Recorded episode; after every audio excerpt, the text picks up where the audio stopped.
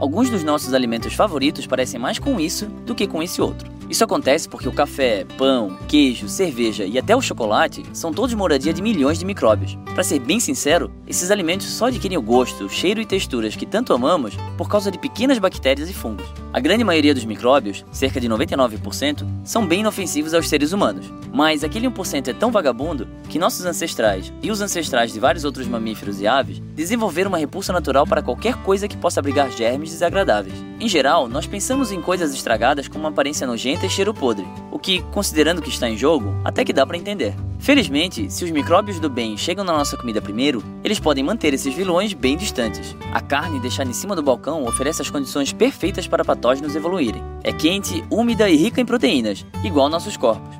Mas para tudo se dá um jeito, e se você acrescentar bastante sal, por exemplo, é possível ajudar os micróbios inofensivos e tolerantes ao sal a vencerem seus parentes perigosos, porém sensíveis ao sal.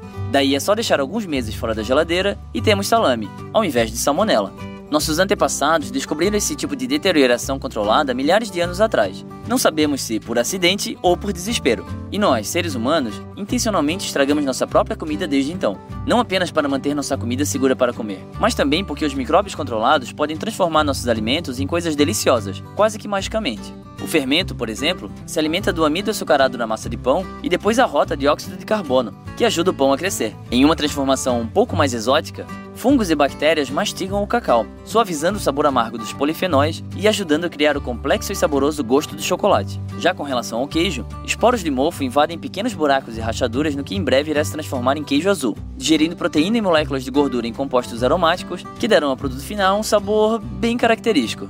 Mas para muita gente, esse queijo fedido é tão apetitoso como lamber os dedos do pé de alguém, o que não está muito longe da verdade. Uma vez que as bactérias que deixam alguns queijos bem fedidos são as mesmas que causam chulé no pé das pessoas. Mesmo assim, esses sabores tendem a crescer no nosso paladar, literalmente, mas também no sentido figurado. Quanto mais somos expostos a esses fungos, o que pode começar até mesmo no útero, maior a tendência de gostar deles. E o resultado disso é que ao redor do mundo existem várias formas de usar micróbios na sua comida, mas todas as culinárias envolvem a fermentação de um jeito ou de outro. E se nós não deixássemos a comida estragar, não teríamos chucrute, molho de soja, picles ou presunto cru. Sem mencionar kefir, kimchi, kombucha, komis, katsuobushi e muitas outras iguarias que não começam com a letra K. Além disso, a comida estragada pode ter mudado muito mais do que só o nosso paladar. Evidências históricas sugerem que nossos ancestrais desistiram da caça e se acomodaram para cultivar grãos, provavelmente pelo seu amor à cerveja ou pão.